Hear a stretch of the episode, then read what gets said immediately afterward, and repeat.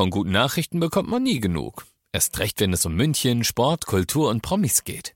Lesen Sie selbst gute Nachrichten. Heute in der Abendzeitung und auf abendzeitung.de. Abendzeitung. Die ist gut.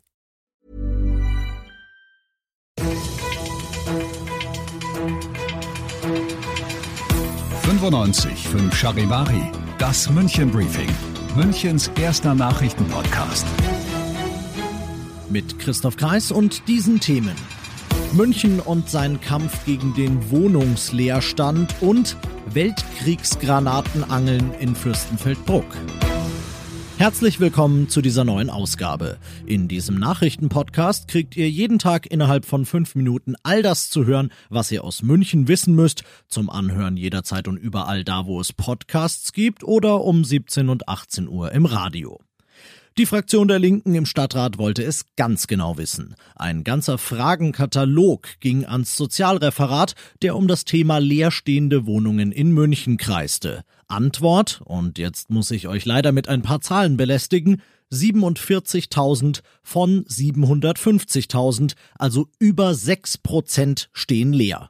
Ein bisschen weniger als 80.000 Wohnungen verwaltet die Stadt selbst, da sind es nur 0,5 Prozent, die leer stehen. Umkehrschluss, private Vermieter, ohne sie jetzt zum Feindbild stilisieren zu wollen, sind das Problem. Denn da wird saniert, um Mieten erhöhen zu können. Da wird gewartet und spekuliert, bis die Nachfrage die Miete treibt. Und da wird zweckentfremdet. Zum Beispiel, indem man, was mal als Wohnraum gedacht war, als Büro vermietet. Solche Fälle suchen die Leerstandsfahnder des Sozialreferats und wenn sie sie finden, dann kann diese Zweckentfremdung bis zu eine halbe Million kosten. Aber sie kommen aufgrund der schwierigen Datenlage oft an ihre Grenzen und deshalb bleibt nur tapfer dagegen anzubauen und immerhin tut die Stadt das. In den letzten drei Jahren wurden über 5000 Wohnungen mehr neu gebaut als abgerissen. Es hätte sie bis zu 50.000 Euro kosten können, es hätte sie aber auch das Leben kosten können. Zwei junge Männer waren in Fürstenfeldbruck an der Amper unterwegs und magnetfischten. Das heißt nicht, sie haben geangelt, sondern einen Dauermagneten ins Wasser gehalten auf der Suche nach was auch immer. Das ist ohne Genehmigung aus Wasserschutzgründen verboten und hätte deshalb teuer werden können, weil die beiden aber Mörsergranaten aus dem Zweiten Weltkrieg an Land gezogen haben, hätte es auch ihr allerletzter Fischzug sein können. War es zum Glück nicht in diesem Fall, ein Spezialteam hat die Dinger entschärft und wir lernen kein Magnetfischen. Einfach nicht machen. Ihr seid mittendrin im München-Briefing und nach den München-Themen blicken wir jetzt noch auf das Wichtigste aus Deutschland und der Welt.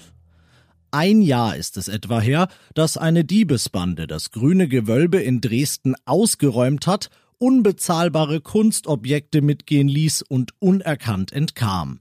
Jetzt kommt Bewegung in diesen Fall, denn bei Razzien in Berlin hat die Polizei heute drei Verdächtige aus dem Clan-Milieu festgenommen, Charivari-Reporterin Zoe Tasovali. Den jetzt drei Festgenommenen konnten Spuren zugeordnet werden und wohl auch den zwei flüchtigen Mitgliedern des Clans. Die werden im Übrigen gerade international gesucht. Die Ermittler haben bei den Razzien heute unter anderem Speichertechnik und Kleidungsstücke sichergestellt. Bis die ausgewertet werden, kann es aber noch dauern, sagte vorhin die Dresdner Staatsanwaltschaft. Und noch gibt es Hoffnung, die entwendeten Schmuckstücke wiederzufinden. Die Ermittlungen seien noch lange nicht abgeschlossen, heißt es. Die Uhr tickt. Nur noch bis Jahresende haben die EU und Großbritannien Zeit auszukaspern, wie sie künftig zueinander stehen wollen. Aber sie werden es hinkriegen. Nach Gesprächen mit seinem britischen Kollegen Boris Johnson heute ist sich da zumindest der irische Premierminister Martin sicher, aus London Charivari-Korrespondent Philipp Detlefs. Die Vorstellung eines No-Deal-Szenarios, also eines Brexits ohne vertraglich geregelte Beziehungen, bezeichnete Martin wörtlich als entsetzlich. Unter Hochdruck verhandeln die Unterhändler David Frost und Michel Barnier momentan in Brüssel. Uneinigkeit besteht noch bei den Fischereirechten und bei der Frage nach einheitlichen Wettbewerbsbedingungen. Es gibt zwar noch einiges zu klären, aber trotzdem erwarten beide Seiten für die kommende Woche offenbar den entscheidenden Durchbruch. Viel Zeit bleibt auch nicht mehr, denn beide Seiten müssen das Abkommen noch ratifizieren, bevor es in Kraft treten kann. Und das noch zum Schluss. Die FOM, die Hochschule für Ökonomie und Management in München, hat getan, was sie jedes Jahr tut, ihre Weihnachtsumfrage durchgeführt. Dieses Mal mit über 3300 Befragten und dabei kam raus, 77 Prozent der Münchner, deutlich mehr als sonst, wollen in diesem an sozialen Kontakten so armen Jahr an Weihnachten vor allem eines schenken, nämlich gemeinsame Zeit mit den Liebsten. Ich bin Christoph Kreis, lasst das einfach mal so wunderschön wie es ist stehen und wünsche euch einen schönen Feierabend. 95 5 Charivari, das München Briefing. Diesen Podcast jetzt abonnieren bei Spotify, iTunes, Alexa und charivari.de für das tägliche München Update zum Feierabend. Ohne Stress, jeden Tag auf euer Handy. Mom deserves the best, and there's no better place to shop for Mother's Day than Whole Foods Market. They're your destination for unbeatable savings, from premium gifts to show-stopping flowers and irresistible desserts. Start by saving 33% with Prime on all body care and candles. Then get a 15-stem bunch of tulips for just $9.99 each with Prime. Round out Mom's menu with festive rosé, irresistible berry chantilly cake, and more special treats. Come celebrate Mother's Day at Whole Foods Market.